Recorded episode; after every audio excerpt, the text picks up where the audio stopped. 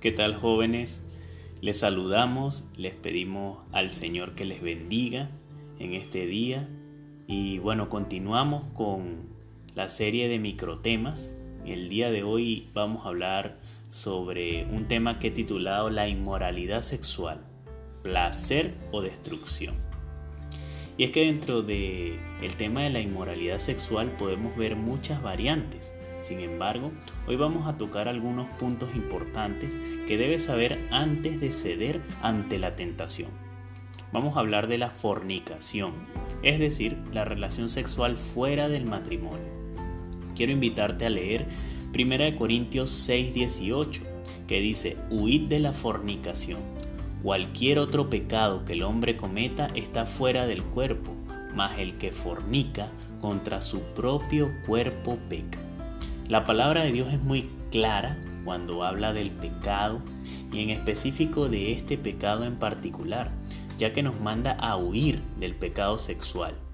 Cuando pensamos en esto no podemos dejar de hablar de José, quien fue tentado en este aspecto por la esposa del faraón. Pero sabiamente José, que era bastante joven, así como tú, eh, decidió huir Probablemente tú estés pensando en que esto no pasa contigo, porque tú eres un hijo de pastor, porque tú tienes una relación bien estrecha con el Señor, probablemente tú sigues sus pasos todos los días y además de tener una firme vida de oración y ayuno. Claro, muy admirable de tu parte esto, ¿no? Sin embargo, déjame decirte que no hay nadie que pueda resistir a una tentación sexual. Si estás en eso, tarde o temprano vas a caer.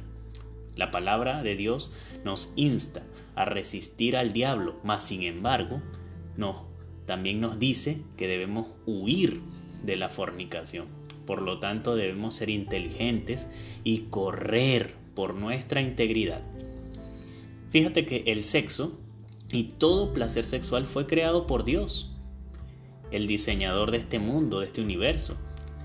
Eh, esto fue diseñado de hecho para satisfacer todo nuestro cuerpo, nuestra mente, nuestro espíritu. Pero esto fue diseñado para que sea experimentado exclusivamente en el matrimonio y no fuera de él.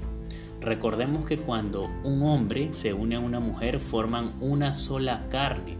Así que si tú empiezas a fornicar con todas tus conquistas, déjame decirte que te vas a unir con cada persona con quien tengas sexo y al final de tu vida estarás compartido, tan compartido que terminarás siendo un ser totalmente fragmentado y después cuando te cases no vas a sentirte satisfecho en el área sexual.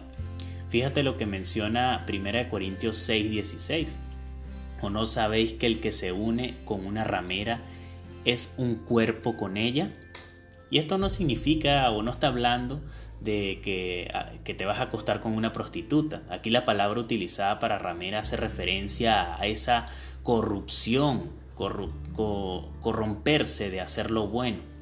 Para, para, digamos, para ser más concretos, eh, unir tu cuerpo a otra persona fuera del matrimonio va a traerte como consecuencia una vida trastornada y enferma donde vas a exteriorizar lo corrompido que estás por dentro. Por más maquillaje que utilices si eres mujer, por más mentiras que digas para ocultar la verdad, las personas van a notar que algo pasa en ti. Cuando la, palabra de Dios nos insta a huir es porque debemos hacerlo, jóvenes. Recordemos que nuestros cuerpos son morada y templo del Espíritu Santo. Hemos sido comprados por precio de sangre. Así que lo menos que podemos nosotros hacer es darle ese valor que merece el sacrificio de Jesucristo. Alguien una vez dijo que fornicar es como ir a un restaurante y pedir el postre como plato principal, algo completamente contrario a lo que debe ser. La fornicación básicamente es la punta del iceberg de todo el problema, ya que detrás de todo esto hay muchas, muchas prácticas relacionadas que te van a ir incitando a caer en la fornicación. por ejemplo la pornografía, la masturbación.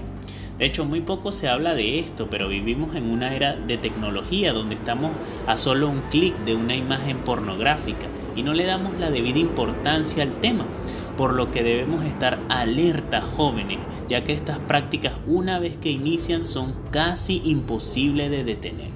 Sin embargo, te tengo buenas noticias. Mira lo que dice 1 Corintios 6:12. Dice, todas las cosas me son lícitas, mas no todas me convienen. Todas las cosas me son lícitas, mas yo no me dejaré dominar de ninguna. La clave para vencer la tentación es entender que no podemos jugar con la fornicación porque quienes saldremos lastimados seremos nosotros mismos. Si tú hoy estás luchando con esto, Ven a los pies de Cristo, confiesa tu pecado, huye de esto que te está atando, de esto que te esclaviza, huye y no des más lugar al pecado que daña tu cuerpo, tu mente y tu espíritu. Y si no es tu caso, entonces guárdate limpio para llegar al matrimonio como Dios quiere que lo hagas. Joven, esto no es un juego, el pecado puede destruir tu vida completamente.